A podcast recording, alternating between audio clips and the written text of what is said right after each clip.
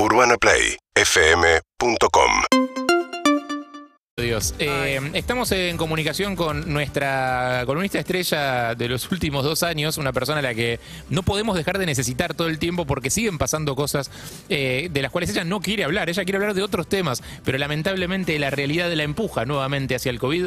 Sí. La doctora Flor Can, ¿cómo le va? Hola, ¿cómo estás? ¿Cómo está, Flor, Bien, tanto tiempo? Flor. ¿Estás descansando? Siento que no nos veo hace un montón y fueron solo dos semanas. En realidad sí, no fue tanto, es verdad. Eh, ¿estuviste, ¿Pudiste descansar un poco por lo menos estas dos semanas? Eh, un, po- un poco sí. sí, Un sí, poco digamos sí. que el contexto mucho no ayuda, pero un poco sí. No, no, no, el contexto no ayuda. Me imagino que aparte, más- aunque no quieras, igual te mantenés conectada e informada porque no, no te queda otra. Y sí. Salvo que te, te pongas el teléfono en una caja fuerte y listo. Claro. No, es difícil. Bueno, Sí, sí, tal cual. hasta hace unos días las únicas noticias que teníamos eran los números de casos eh, y, y la explosión de contagios. Eh, eh, en el medio, tipo, las eh, polémicas en torno al pase sanitario, que sí, que no, que dónde, que si lo piden, que si no lo piden, que quién es el encargado de controlar, etcétera, etcétera. Pero ahora sí hubo algunos, eh, algunos cambios y anuncios nuevos. Sí, sí, hubo cambios y básicamente lo primero que hay que decir para entender estos cambios es que la pandemia, por supuesto, no se terminó, pero es otra. Eh, digamos, Omicron es un virus diferente de lo que fue la, la variante original, entonces eh, implica este, tomar medidas diferentes también para eh, poder empezar a convivir con el virus de alguna manera. Eh, ¿Por qué digo esto? Porque, bueno, eh, por supuesto que el número de casos eh, va aumentando y sigue aumentando porque eh, Omicron es muchísimo más contagiosa que Delta y Delta ya era mucho más contagiosa que la variante original de Wuhan. Sí. Con lo cual eh, es mucho más contagiosa, pero también nos encuentra en una población muy vacunada, si bien todavía ahí falta un poquito y vamos a seguir insistiendo para que lo hagan quienes no los hicieron, pero la verdad que es una población muy vacunada y en vacunados lo que se ve es que suele generar una enfermedad leve o asintomática. Aclaro, siempre es mejor no tener COVID que tenerlo, porque eh, por más leve que sea, te puede tirar unos días, puede producirte un cuadro este, molesto, pero este, es muy baja la chance de internación en terapia intensiva eh, o, o- o fallecimiento si no tenés comorbilidad. Claro, con las variantes anteriores veíamos mucha gente capaz que joven, sana y, eh, y por fuera de las poblaciones de riesgo que terminaban internados o con neumonías eh, o muy tirados durante mucho tiempo, eh, incluso casos más graves que terminaban en fallecimientos. Eso se está viendo mucho menos ahora y se está viendo mucho menos sobre todo en poblaciones vacunadas, ¿no? Exacto, y lo que se ve, lo que lo que lo que reportan los digamos las, las, este, terapias intensivas y, y los eh, los profesionales de la salud que así trabajan es que el 80% de las personas internadas en terapia intensiva no están vacunadas, ¿no? Entonces eso te da la pauta de el rol que tienen eh, las vacunas justamente en proteger contra enfermedad grave y muerte. ¿Cuáles son, las, eh, Flor, las poblaciones por fuera de, de los que voluntariamente deciden no vacunarse? ¿Cuáles son las poblaciones menos vacunadas? Poblaciones, bueno, hoy por hoy están por un lado los jóvenes entre 18 y 40 años, es el grupo que todavía quedan millones que no se vacunaron, Sí.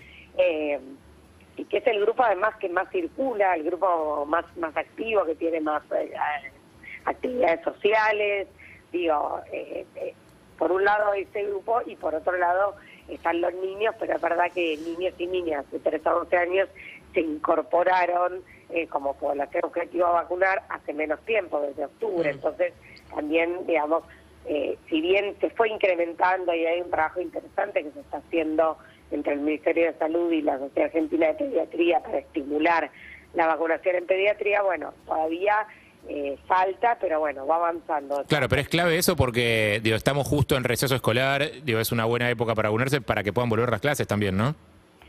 Sí. Porque otro sí, año sí. más así, de, No. de- de clases intermitentes, de que sí, que no, que Zoom, me parece que no se banca nadie ya. Ya mucho. No, no, no, por costo eso altísimo. por- es eh, es este, súper necesario estar vacunados porque las personas que, que estamos vacunadas, si bien podemos infectarnos, y de hecho ustedes conocerán un montón de casos de gente Millones. con vacunación completa que igual Sí, tuvo sí, sí.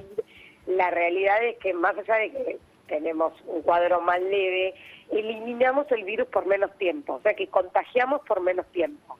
Y por eso es que este, en, su momento el, aislamiento se acortó para vacunados y que en este momento, como la, la noticia que surgió ayer, este, tiene que ver con que las personas que tienen dos dosis y un refuerzo, eh, digamos, para el ámbito laboral pueden este, no aislarse, sí extremar sumamente las medidas de cuidado, este, el uso del barbijo, la ventilación, etcétera. Y obviamente estamos hablando sin síntomas, ¿no? Claramente. Sí, siempre sin síntomas, porque un contacto estrecho que tiene síntomas ya pasa a ser un caso. Se presupone como caso, claro. Eso te iba a preguntar, eh, porque a, mí lo que me pasó en los últimos tiempos es que se me armó mucha confusión. Sí, a todos. Eh, sobre todo con el tema de la saturación de testeos, de cuándo tenés que testearte, cuándo no, cuándo tenés que aislarte, cuándo no, eh, de cuántos días. ¿Podemos repasar más más o menos de la manera más esquemática y sencilla posible cuáles son los protocolos vigentes hoy de quién tiene que testearse y quién tiene que aislarse? Sí, mira, básicamente tiene que testearse una persona que tenga síntomas y que no sea contacto estrecho de alguien que ya tiene COVID confirmado. Hmm. ¿sí? Este, vos, podés empezar con síntomas, pero si, si estuviste en las últimas este, 48 horas este, o hace menos de 5 días con alguien que tuvo COVID, este, y digamos, y este, era, ya eras contacto estrecho y no tenías síntomas, por ejemplo, y empezás con síntomas, eso es un caso confirmado por nexo epidemiológico sin necesidad de hisopado. En realidad... O sea, no tenés que testearte, tienes que, tenés que cumplir el protocolo como si tuvieras COVID, te aislas. Es, exactamente. Y muchos preguntarán, bueno, ¿cómo lo justifico en el laburo? Bueno, hay, hay un profesional de la salud que tiene que certificar que sos un caso confirmado por nexo epidemiológico. Y esos casos también se cuentan, más allá de que no tengan PCR, se cuentan como casos porque se notifican. Entonces, eh, la principal indicación de PCR hoy en día tiene que ser para las personas que tienen síntomas, ¿sí? Y este, creen creen que pueden tener COVID, porque sabemos que los síntomas son muy específicos. Este, y esas son las personas que tienen que hacer la PCR, pero lo importante es que, tienen síntomas, pero sin haber sido, o al menos sin saberlo, sin haber sido contacto estrecho. contacto estrecho. Eh, ¿Y eso, eh, a cuántos días de los síntomas tienen que hisoparse? Del comienzo de los síntomas. Eh, eso, eso se puede, digamos, siempre ideal igual hacer una consulta médica primero, ¿no? Pero la idea es que una vez que tenemos los síntomas, nos podemos hisopar. Eso de que hay que esperar 72 horas para hisoparte no es cierto. Yo cuando estuve cuando estuve con síntomas, te, acordás que hace mes y pico más o menos estuve con, con síntomas que terminaron siendo angina?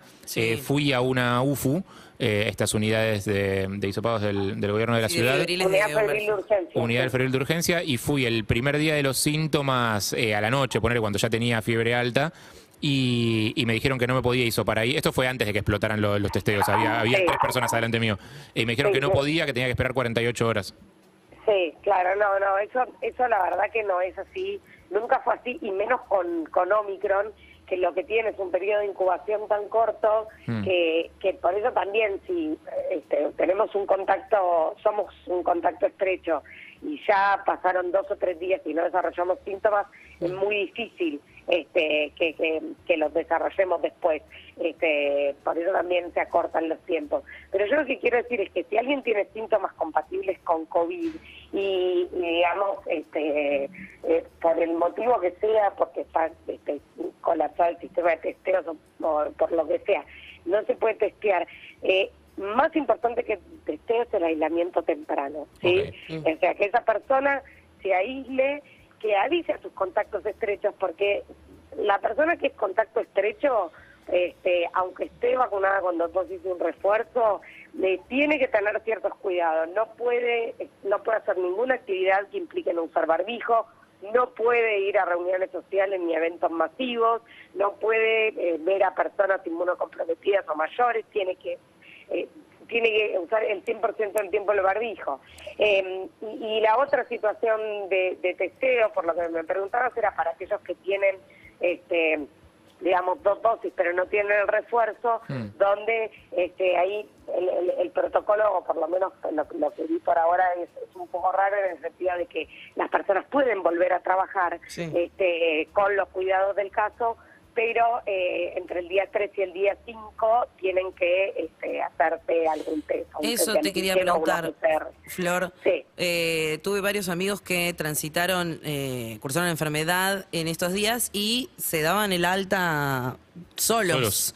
Entonces pasa Y cuando mucho pasaron eso. unos días, digamos. Pasan unos días y dicen, listo, ya está. Eh, entiendo que el tiempo de incubación eh, todo es más corto, digo, pero no puede haber algún caso, no sé, en el cual en mi cuerpo dure un poco más y tenga chance de contagiar por más que yo me haya guardado una cierta cantidad de días, no tengo que testearme después de haber salido de, esos días de aislamiento. No, pero eh, eso no cambió. Para los que tienen COVID confirmado, ya sea por PCR o por nexo epidemiológico, eh, la- el tiempo de aislamiento es siete días desde el inicio de los síntomas y otros tres días de cuidado. O sea que eso no eh, eh, eso no, no se modificó Ok. ayer. Este, mm, si vos tenés COVID, siete días, y, y eso sí es importante que se cuenta desde la fecha de inicio de síntomas, porque hay gente que entre que le hicieron la PCR, le dieron el resultado, cuando le llegó el resultado ya estaba transitando su sexto día y, y, digamos de aislamiento, entonces bueno, se cuenta desde el inicio de los síntomas. Claro. Eh, y en cuanto a los eh, tests autoadministrables, eh, suponete que, no sé, o sea, en el laburo te piden porque se refuerzan más los protocolos o porque necesitas hacer actividades sin barbijo, por ejemplo, o algo, y de todas formas, aunque no seas un caso indicado para testeo, te tenés que testear igual, o te querés testear porque te pinta o porque tenés ganas de saber si tenés o no tenés, Eh, o por tu familia, por lo que sea, por el motivo que sea. Eh, entiendo que hay eh, mecanismos implementados para que vos tengas que notificar tu caso igual. Sí, sí, sí, eh, eso es, es algo bastante nuevo, digamos, lo de, lo de los test, este, los autotest. Este, No sé si se consiguen ya en todos lados, por ejemplo, o sea, no, no sé si ya están No, distribuidos. está, eh, no, no, no, todavía no, creo que va a ser más a partir de febrero y ahí, este, bueno, lo, lo podemos hablar un poco más este, en detalle el martes, pero primero no es tan sencillo de hacer y segundo, mucho cuidado con la interpretación que le damos al test de antígeno, porque eh, el test de antígeno, que es este que podemos hacernos en casa, este, o que también se hace en, en- otros lugares, eh, si es positivo y uno tiene síntomas, confirma el diagnóstico y no necesita la PCR, pero si es negativo y tengo alta sospecha de COVID, lo descarta. Así Claro, que, yo creo que la, eh, la mayoría de la gente piensa que es como una especie de test de embarazo, que te lo haces Sí. y te da sí o no, y ese sí o no es definitivo. Eh, pero, o sea, incluso en los test de embarazo igual necesitas la confirmación del médico, con lo cual... Sí, sí, sí, no, y no, no se hace tan simple como, como un test de embarazo, este, y, y por otro lado para, para hacer en asintomáticos, porque te piden en el laburo, este, lo que hay que hacer es PCR, bueno, como, como hacemos en la radio, ¿no? Que hacemos este, saliva, pero PCR en saliva. Hoy mismo Eh, tuvimos eh, sí. el hisopado de nuestros amigos de Argenomics, muchísimas gracias. Me sigue costando. Que no es ¿eh? hisopado en realidad, es el... Es, Sí, eh, sí, sí, el- el- pero bueno, lo importante es que el, eh, cuando uno quiere testear a población asintomática porque quiere asegurarse que en el ámbito laboral no haya ningún caso este, que, por ahí no tiene síntomas, eh, lo que hay que hacer es PCR, este, porque el antígeno puede dar este, falsos negativos, sobre todo en vacunados, con personas que tienen una carga viral muy baja. Excelente. Eh, Flor, muchísimas gracias. Eh, a vos que te gustan las efemérides, hoy eh, no sé si es algún día de alguna enfermedad, pero es el día del pizzero y el pastelero, así que Ah, podés hacerles homenaje en lo que te queda del día. sí. Feliz día, mi máxima admiración hacia eso. Exactamente, eso hacen mucho más por la salud que todos ustedes, ¿sabes? Por supuesto, olvídate. beso grande, Flor, nos vemos de vuelta en breve, Sí, ojalá. Nos vemos el martes. Dale, un beso grande, gracias. Era Florencia Can eh, explicándonos un poco la situación actual de cambios de protocolos, Sí. etcétera, etcétera, Medidas etcétera. a tomar, etc. Eh, vamos a escuchar ahora a Depeche Mode. Uh, nice. ¿Viste? Pensé este tema especialmente para vos, ¿eh? Oh. Hizo que musicaliza Majo Echeverría, pero wow, gracias. Sí, te, te imaginé un, un poquito, te imaginé bolas durante. Ah, Imagínate.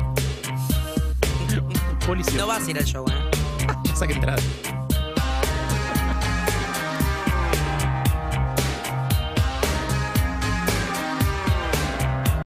Seguimos en Instagram y Twitter. Arroba Urbana Play FM.